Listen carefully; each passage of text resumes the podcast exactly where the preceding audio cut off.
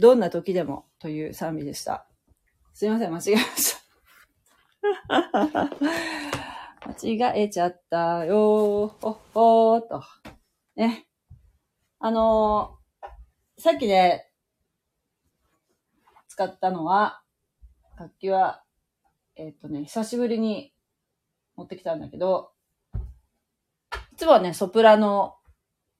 のウクレレ、ウクレレで弾いてて、今日は、コンサートタイプ？コンサートサイズのウクレレを。弾きましたけど、間違っちゃったな。大丈夫かな？これイースターの時に弾かなきゃいけないんだけど、もうちょっと練習しないといけないね。なんかね、あの最近、楽器にちょっと私は、えー、すごく興味があって、あのーなんかほら、YouTube とかでおすすめでなぜか上がってきたんですけど、あの、アコーディオン。アコーディオン、ボタン、ボタン式の、ボタン、あの、鍵盤じゃなくてね、ボタンでこう押すタイプの、えー、アコーディオンの奏者の方のね、動画が上がってきて、なんか、すごいなと思って、アコーディオンとかほら、あんまりいないじゃないですか、アコーディオン弾きの人ってか、身近にね。だから、あの、ですでもね、すごく、あの、音、素敵だなと思って、アコーディオンっていくらするのかなと思ったら、すごい高いんですよね。えっと、まあ、安いものでもね、まあ、その、いろいろやっぱ、あの、楽器だって、楽器ってほら、結構あの、値段差があるからね、なんとも言えないんですけど、やっぱりその、2、30万はするよね。うん、うん、もっといいのだったらもうほんと100万とかね、そのぐらいするものもあるんでしょうけど、すごく高価で、多分、やっぱりほら、ウク、あの、ウクレレじゃないや。アコーディオン人口が増えると、もっとこう生産されて、えー、価格がひょっとしたら下がってくるかもしれない。けど、なんかもうすごくね、あの、密かにアコーディオンを、うん、やろうっていう人がなんか増えてるらしく、でね、とりあえずね、その方、そのアコーディオン奏者の方が、うん、おすすめで言ってらしたのが、あの、フライングタイガーコペンハーゲンっていう、あの、なんて、あれどこのかな？デンマークかな？の雑貨屋さんのなんかこう、チェーン店があるじゃないですか。あそこで売ってる、うん、ミニアコーディオンおもちゃの、トイアコーディオンっていうのかなおもちゃみたいなアコーディオンがあるんですけど、それがね、まあまあそこそこ楽しめるというところで、で、しかも、安価なので、あの、いいですよっておっしゃってたからね。買いに行ってきたの。土曜日。土曜日やったかな？土曜日のね、仕事が終わった後ね。で、すごい可愛くて、でもね、なんかこう、原理はね、あれだよ。あの、ハーモニカみたいな感じですね。吸うときと吐く、あの、吸うときと、息をこう吐くときとで、こう、同じ場所でもこう音が違うじゃないですか。な感じで、それをね、掴むまでがね、すごく難しいかもしれない。こうね。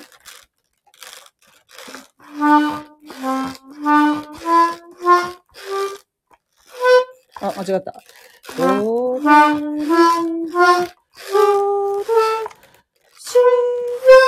みたいなね。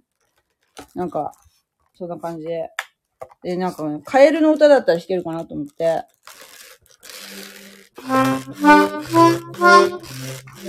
ドレ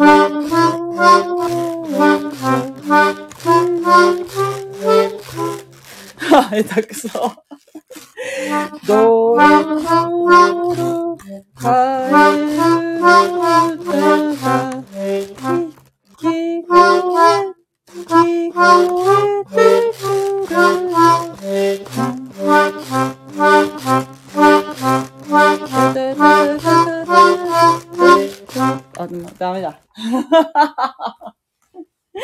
ごいでもね、面白い。ずっと弾いてた、今日。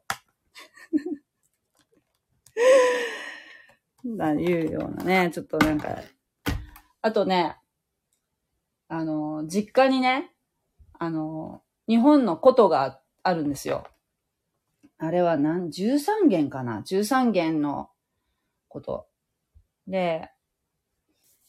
琴詰めがなかったから、この間、琴屋さんに行ってきて、あの、爪を買ってきたんですね。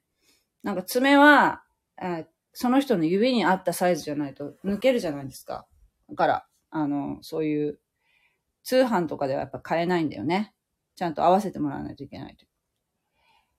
で、それをこう、ちょっと職場に持ってって、職場がですね、ちょっとあの、まあ、えー、そういうのを、なんで職場で弾くんだって話なんだけど、別にあの、宴会とかそういうわけじゃないよ。あの、ちょっと、なんていうかな、障害を持ってらっしゃる方がいらっしゃるのでね、その人たちに楽しんでもらおうかなと思って、うん、ことに触っていただいたりとかしてね、えー、そういうのをやったりとか、あのね、もう、楽器はほら、趣味と実益が兼ねられるから、私の職場、職業の場合ね。すごく楽しい、楽しいですよ。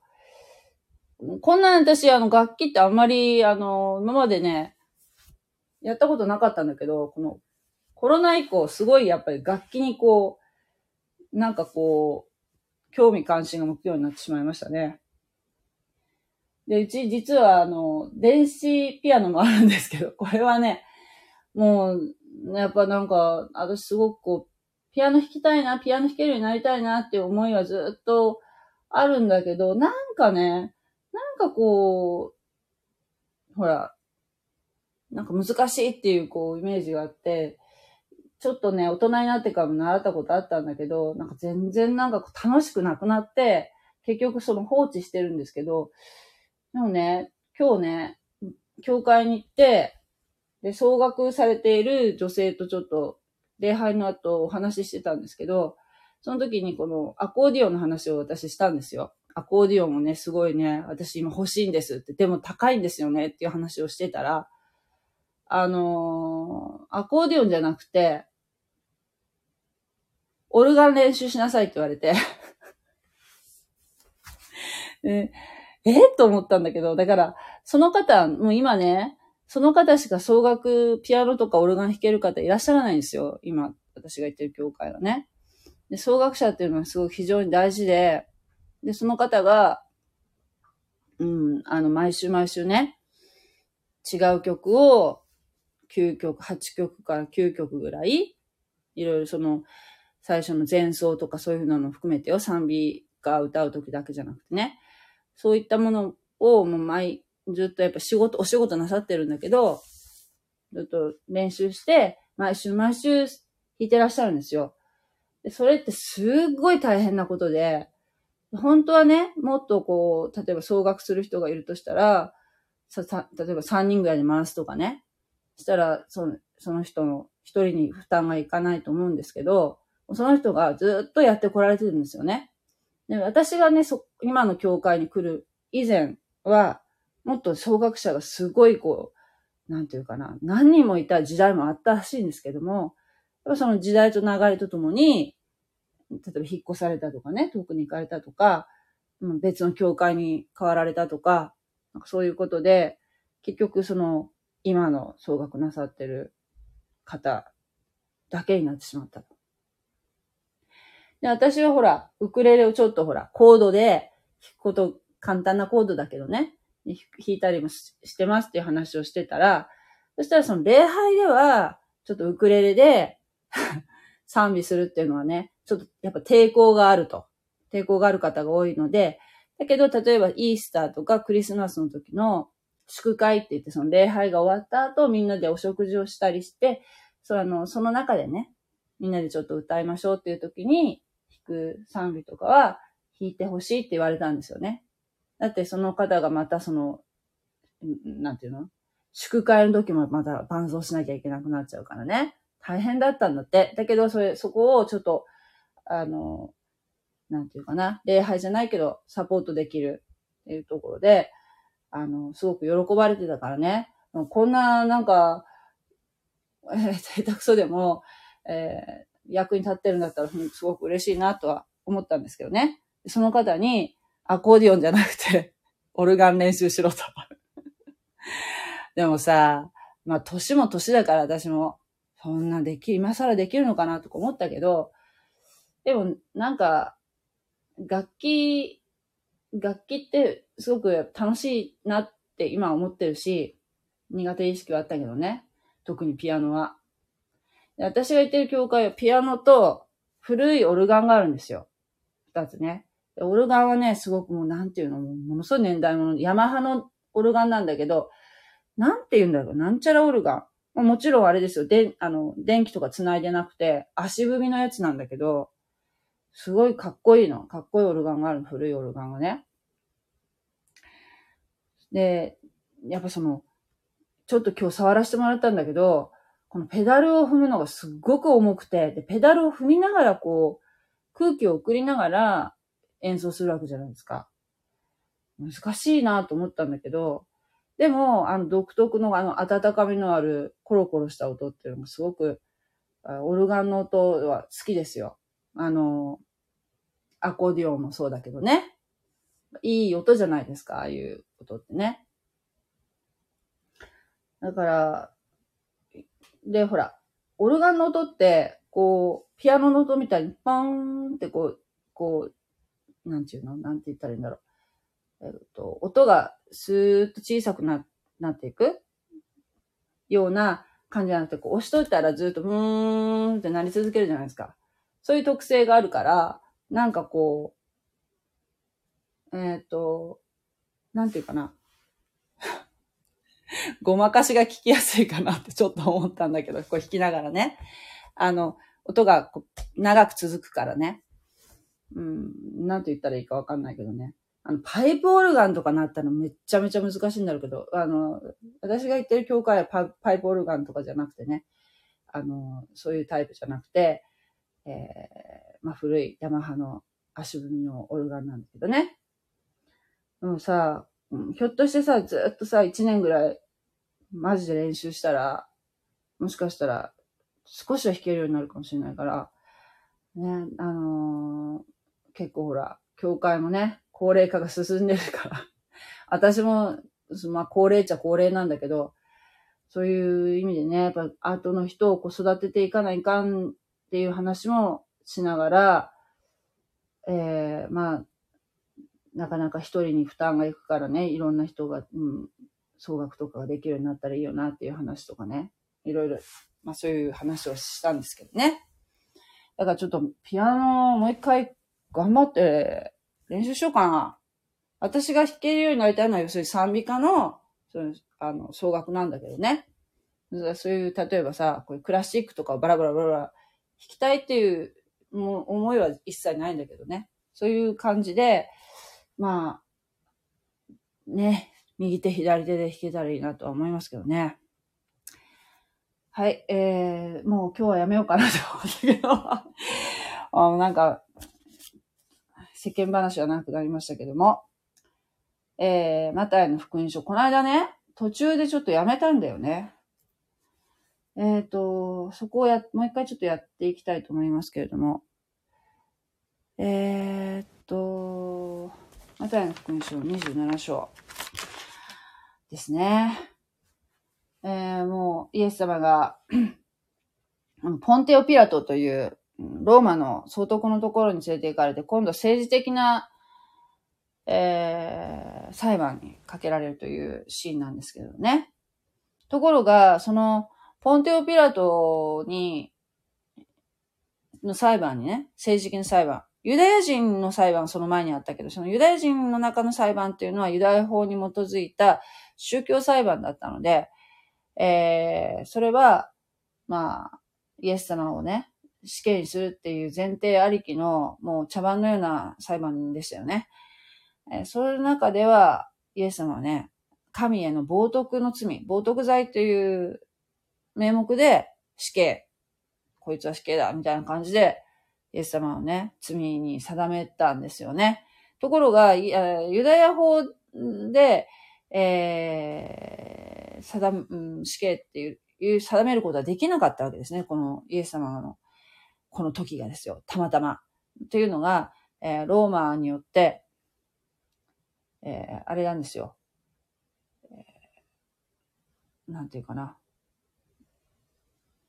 ユダヤ人が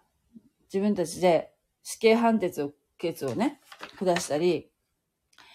えー、執行するね、権利を剥奪されてたんですね。この、ちょうどこのピンポイントでこの時に。なので、えー、イエス様を死刑にするためには、公でね、えー、その時、イスラエルを支配していたローマの法律で裁かなければいけなかったですよね。で、なので、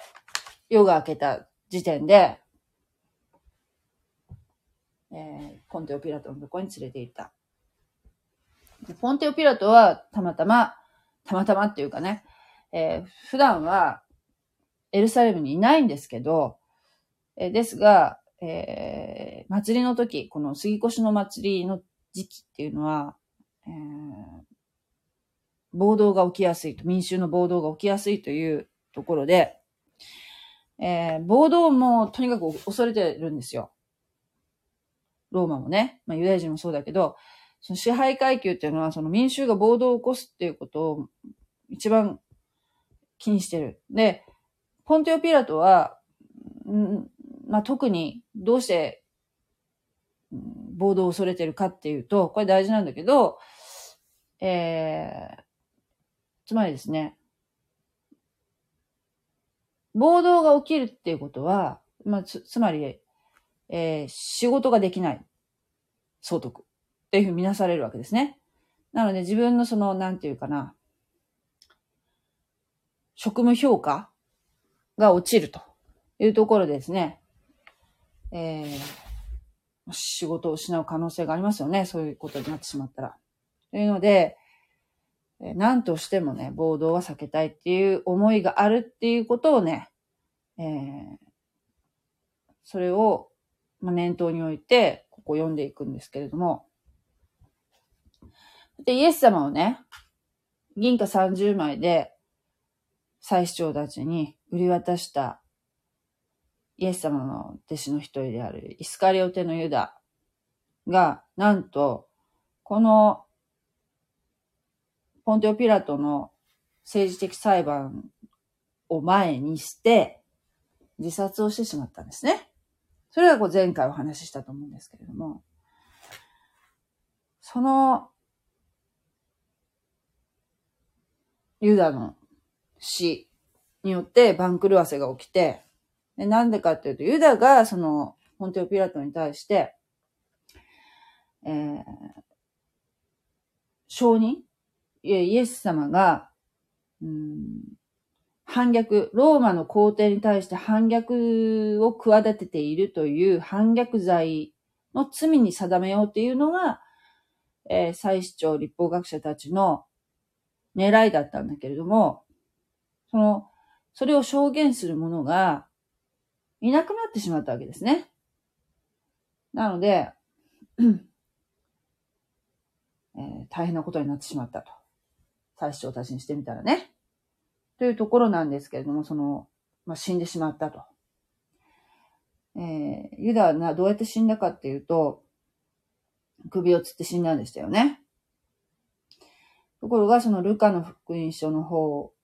ではなくて、あ、ごめんなさい、ルカじゃないね。使徒、使徒原稿録を見ると、使徒原稿録の一章十八節によると、その後、え首をつって死んだ。そしてその後、南側の城壁からヒンノムの谷に死体を投げ捨てられたわけですよ。それで、えー、そのなんで投げ捨てられたかっていうと、この時が、まあ、杉越の祭りの期間であったというところでですね、えー、この15日の朝9時に何が神殿で行われるかっていうと、えー、杉越の子羊をほふるんですね。ほふって、そしてそのほふった肉を、えー、祭司長とかそういう神殿の関係者たちは食べるわけですよ。で、イエス様が、えー、杉越の食事をしてましたよね。14日の夕方にほふった羊を、えー、最後の晩餐と言われるあの杉越の食事の中で、弟子たちと一緒に召し上がりましたね。そのメインで出てくるのが、その時ほふった子羊の肉のローストなんですけれども、えー、っと、なんか民衆が食べるその杉越の食事っていうのは、14日の晩にほふった、神殿でほふってね、そして各自家でローストして食べるというのが、えー、杉越しの食事なんですけれども、祭司長たちが食べる食事っていうのは、えー、羊、羊の肉を食べる杉越の食事っていうのは、民衆とはまた別で、えー、神殿で豊富、その杉越の祭りとして、その神に捧げられる羊というのは、特別な羊ですよね。それは、15日の朝9時。ちょっと時間差がちょっとありますよね。えー、なんですよ。で、そのほふる、9時にほふる時に、えー、エルサレム市内に死体があってはならないんですね。死体っていうのは汚れなので、そういったものが市中にあってはならない。ということで、急遽、そのユダの死体を、首をつって死んでたユダの死体を南側の城壁からヒンノムの谷に投げ込んだと。なので、ユダの死体は真っ二つに裂けて、内臓が流れ出てしまったっていう記述になっているので、えユダは、その、えー、生きている状態で、そのと、飛び降り自殺をしたとか、そういうわけではないっていうことが、ここはまあ一切こう、矛盾はないという話でした。中川先生の話だよね。それで、あ、なるほどね、と思ったんですけど、で、このヒンノムの谷っていうのは、えー、ゲヘナの語源になっていて、えー、うん、ゲヒンノムとかね、ベンヒンノム。ベンヒンノムっていうのは、ヒンノムの子供。うん、子供、ベンっていうのは子供っていう意味なんだよね。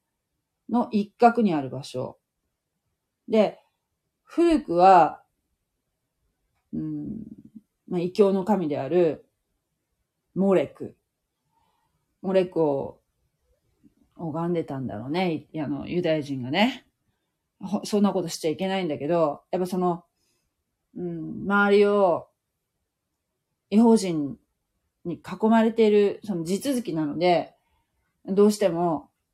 どうしてもというかね、そういう異教の影響を受けてしまったんですよね。そういう間違ったことをしてる人もいた。そして、その、モレクの祭りっていうのは、えー、頭が牛で、牛でね、体が人間みたいな悪魔、悪魔のような神なんだけど、異教のね。です、そこに、うん、生きた新生児とかを、えー、生きたままね、焼いたりとかししてたんだね。うん、で、その、そのことを聖書の神は非常に、えー、怒ってた。禁止、禁止してたと。とんでもないことしてたわけですよ、ユダヤ人がね。影響を受けちゃって。あるいは、エレミアっていう預言者の頃は、バールっていうね、まあそのバールとモレクっていうのがこう一緒になっちゃってたりすることもあるんですけれども、えー、まあその、このバールっていうのにもね、やっぱそういう、そういったものを、捧げるものね、子供を捧げたりしてたわけですよね。それも、聖書の神はすごく怒ってたんですね。そういうことする人間に対してね。うん、っていう場所だったんですね。そこに投げ込まれたと。いつもなんかそこはなんかろ、ろ、うん、火が燃えてて、いつも煙が上がっていたということなんですけれども、非常にこう、なんていうかな、地獄の語源になったということですけれども、え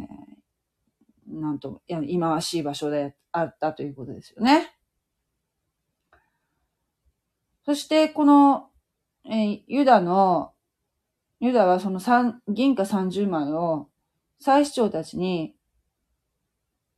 返したんですけども、えー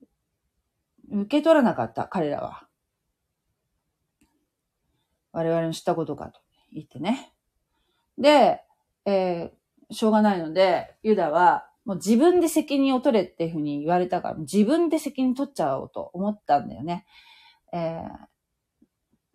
そこがペテロと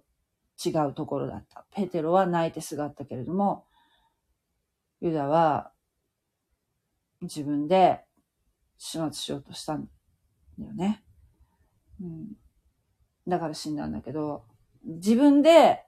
罪をあがなうことはできないっ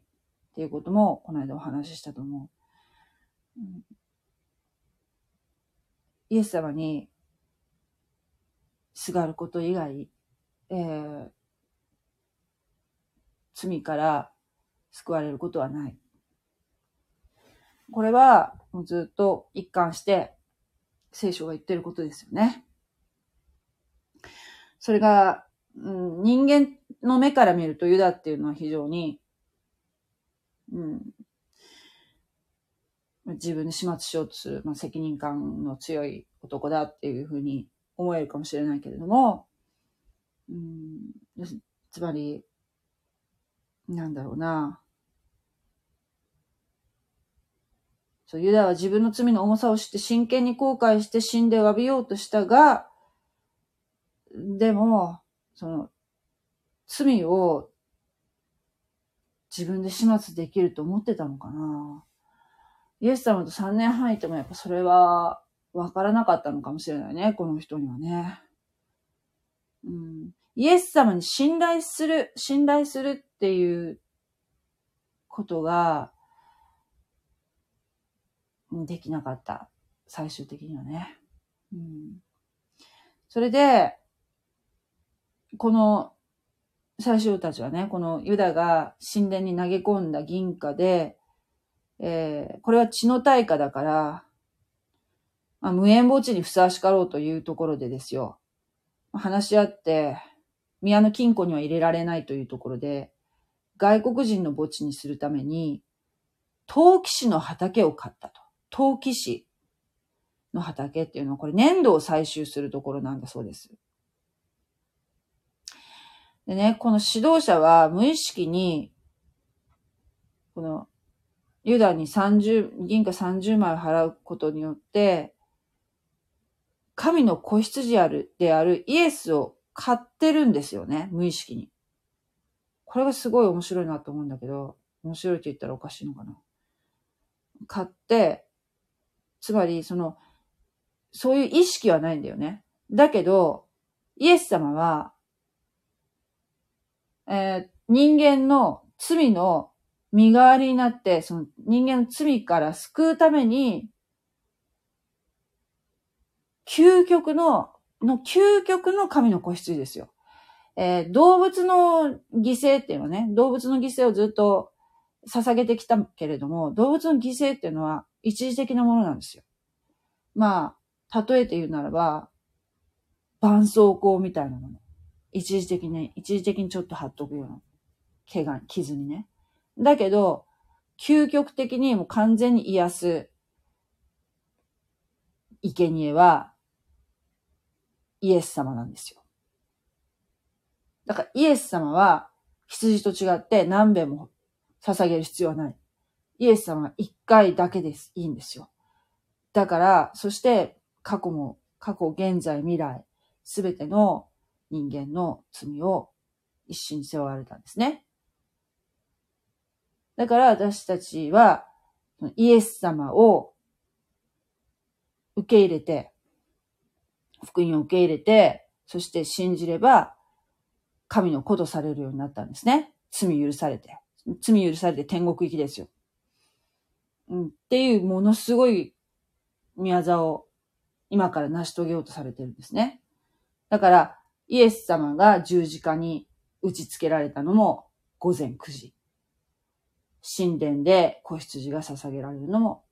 午前9時なんですよね。で、この陶器師の畑っていうのがね、これがね、うん、何のことかっていう、これがね、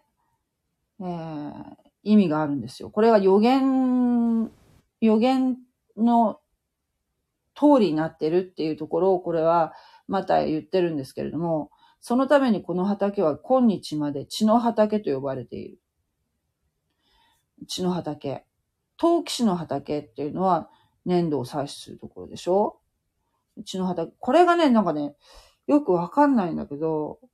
まあ今わかる範囲で言うと、こうして預言者エレミアによって言われた言葉が成就したのである。すなわち彼らは、えー、値、根をつけられたもの、すなわちイスラエルの子が、らが根をつけたものの対価、銀貨30枚を取って、主がお命じになったように、陶器師の畑の対価として、この、その金を与えたと書いてありますよね。これはね、預言者エレミアによって言われた言葉って、マタイは書いてるんだけど、これはエレミア書には、のことじゃない。この一連の出来事ね。その銀貨30枚で陶器師の畑を買ったっていうことが予言されているのは、エレミア書じゃなくて、ゼカリア書の11章なんですよ。なんでエレミア書なのに、ゼカリア書、あ、ゼカリア書なのにエレミア書って言ってるのかなって、そこでまず分からなかったっていうのと、わか理解しづらかったっていうのと、あと、私がなんかいまいちよく分かんなかったのが、えー、っとね、このゼカリア書の予言が、聖書の日本語の訳を見ると、えー、訳によって、陶器師だったり、えー、っとね、芋の師だったり、あとはね、口語訳が一番は、なんかよくわかんないんだけど、口語訳が、だとね、うんと、宮の再銭箱に投げ入れよって書いてあるんだよね。これなんでこんな違うのかなと思ったんですけど、そこがね、いろいろ調べたけど分かんなかったので、まあ、ややこしくなるので、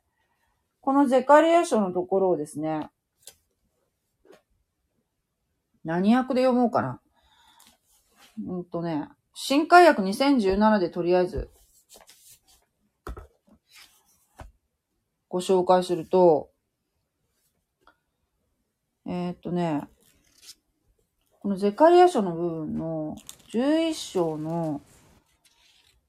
えー、っとね、12節から、ちょっと読んでみますね。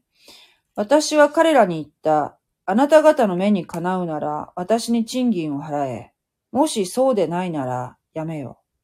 すると彼らは私の賃金として銀30シュケルを測った。私の賃金として、これはイエス様の値段として、銀30シケル払ったと。えー、ということですよね。牧者たちが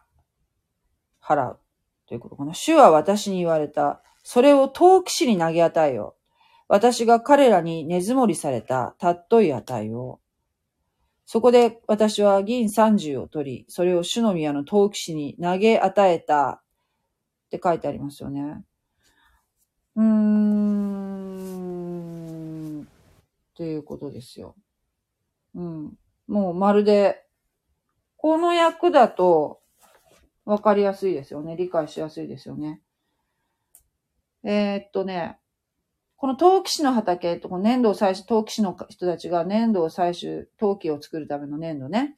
採取するところを、無縁を墓地にするために、外国人の墓地って書いてあるけどね、まあ、えー、イスラエルに来て、エルサレムに来て、そこで死んでしまう外国人もいるわけですよね。その人たちを葬る場所にしようと。えー、で、なんでここにエレミア書なのに、エレミアの予言っていうふうに、あ、ゼカリア書の読み系なのにエレミアのことを言ってるかっていうと、エレミアだと、7章31節の部分なんだそうなんですけれども、これがね、ちょっと、これも新海訳で、新海訳2017で、エレミアの、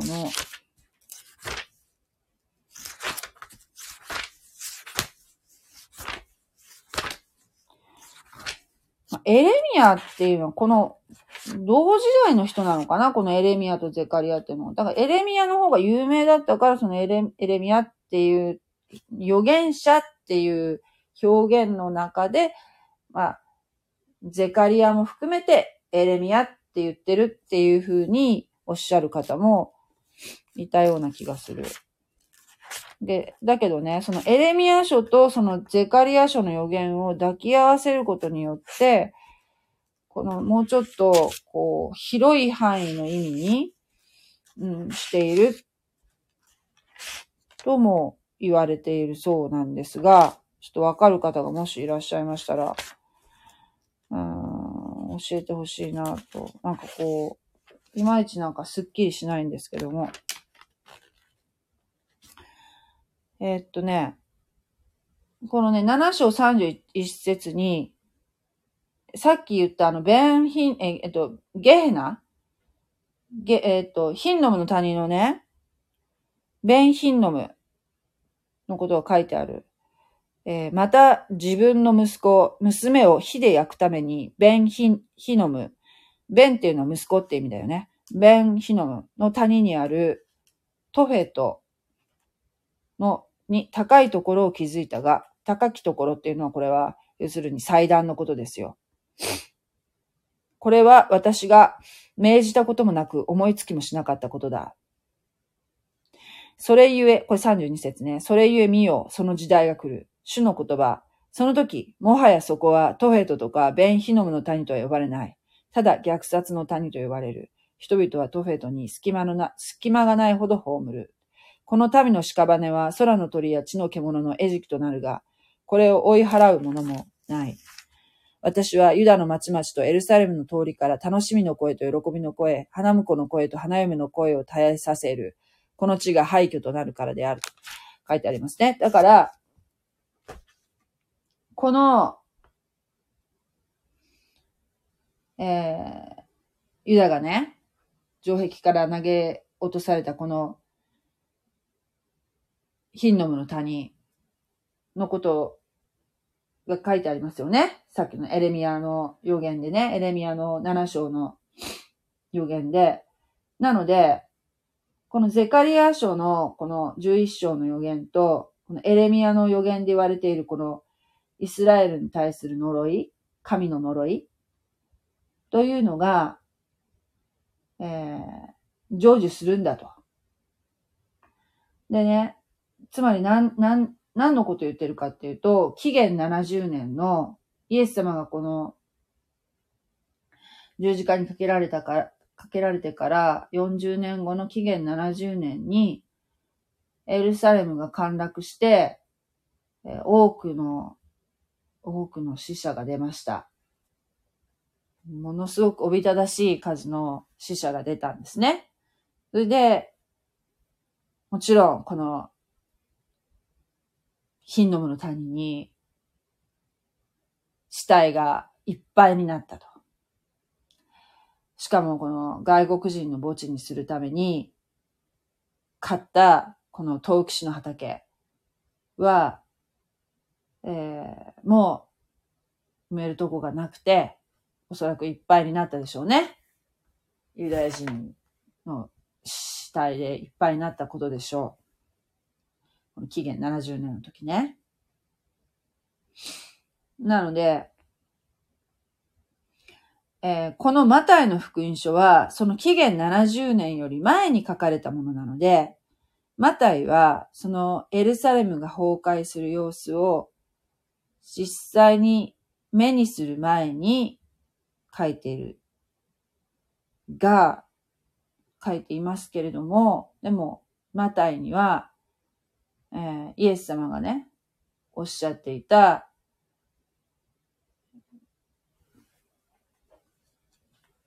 あの、イエス様を祭司長、立法学者たちが拒否をした、その報いが、その刈り取りがね、えー、民族として、要するにそういう宗教指導者たちがは下した決断というのはですね、えー、ユダヤ人、ユダヤ民族全員全体の運命を左右するものだったわけですよ。えー、それで、紀元70年に多くの人が虐殺されて死んだという、死ぬんだと。このエルサレムは、この神殿は崩壊するんだと。コッパみじんになるんだと。イエス様が嘆かれて、涙を流されていたことが、成就するんだという、まあ、マタイの、マタイにはその様子が、えー、見えていたのかもしれませんね。うん、というところでですよ、あの、それを、その、そのね、そのエレミアの呪いが、この、このゼカリアの予言とともに成就するというところで、えー、預言者エレミアによって言われた言葉が成就したのであるとね、書かれているんではないかというお話なんですけれども、ね。はい。で、今日はこの10節で、やっとこの10節まで終わったんですけれども、この間ちょっと中途半端で終わってたので。うん。ここから、この11節からこのポンテオピラトのね、えー、裁判が始まるんですけれども、さあ、このポンテオピラト、どのように展開していくんでしょうかというところなんですけれども、ね。ちなみにこのポンテオ・ピラトの名前っていうのはね、私たち、このプロテスタントの教会では、使徒信条っていうのをね、礼拝の中でみんなで言う時があるんですけれども、えー、ちょっと、その中にね、ポンテオ・ピラトっていう名前が出てくるんですよ。で、ポンテオ・ピラトっていう人は、自分はこのイエス様の死には、死に関して自分は責任はないと言った人なんですけれども、バッチリこの使徒信条の中に書かれてて、この当時の皇帝って誰やったっけって感じで全然有名じゃないんだけど、ポンテオ・ピラトは別に皇帝でも何でもないんだけど、いう後のクリスチャンに、もう今の2000年後のクリスチャンもし誰でも知っている有名人となってしまったんですね。だから責任は逃れてないよね。逃れられない。ポンテオ・ピラトによってイエス様は十字架にかけられたっていうことを言ってるんですよ。なぜかっていうと、ポンテオ・ピラトしか判決を下す者が責任者がいなかったわけですね。だからですよ。やっぱりその人の上に立って、えー、立つ人っていうのはめちゃめちゃ責任があるってことなんですよね。っていうことをもう本当に、それだけのね、権、うん、権威、権威、権力っていうのは、えー、与えられてはいるんだけれども、神はそれを許してるんだけれども、それ、それと同時に、権力者というのは、大いなる責任があるというところで、えー、それはね、ある意味怖いことですよね。ちょっと読んでみましょうか、使徒信条。使徒信条。我は天地の作り主、全能の神なる、あ、父なる神を信ず。我はその一人子、我らの主、イエス・キリストを信ず。主は精霊によりて宿り、乙女マリアより生まれ、ポンテオ・ピラトのもとに苦しみを受け、十字架につけられ、死にて葬られ、読みに下り、三日目に死人のうちより蘇り、天に昇り、全能の父なる神の右に座したまえり、賢より来たりて、生ける者と死ねる者と裁きたまわん。我は精霊を信ず、聖なる行動の境界、生徒の交わり、罪の許し、体の蘇り、とこしえの命を信ず、アーメン。というものなんですけれどもね。ポンテオピラト、載ってますね。はい。という感じで、今日は終わりたいと思います。ね。では、えー、また一週間始まりますけれども、今週も元気に参りましょう。はい。というわけで、おやすみなさい。God bless you. じゃあねー。ありがとう。